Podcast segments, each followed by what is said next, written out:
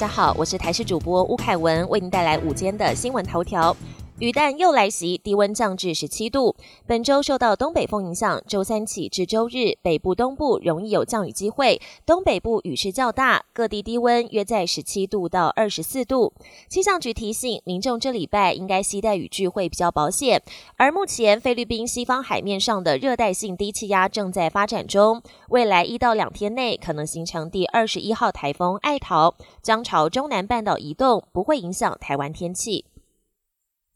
非双钢印一般色医疗口罩价格崩盘，为了避免劣质口罩混充，指挥中心规定，从十二月二十四号以后，市售的医疗口罩都必须有双钢印，否则就要回收。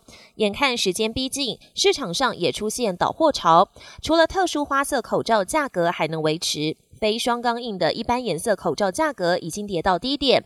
一般口罩之前一盒五十片，最高时大约可卖到四百元以上，现在没有双钢印，已经跌到两百六十元以下。大陆制非医疗口罩甚至跌破一百五十元。台湾常用安胎药副作用风险高，食药署严拟禁用。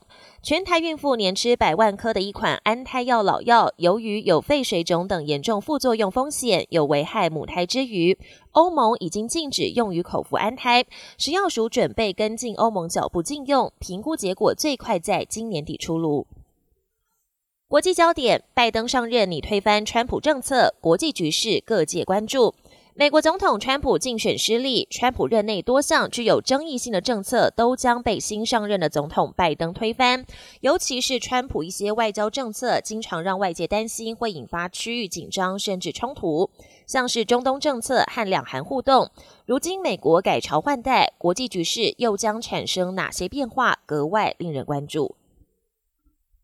日本册立皇嗣，皇位传不传女在成焦点。日本皇室八号举行立皇嗣之礼，正式向海内外宣告日皇德仁的弟弟，也就是秋小宫文人为皇位继承第一顺位。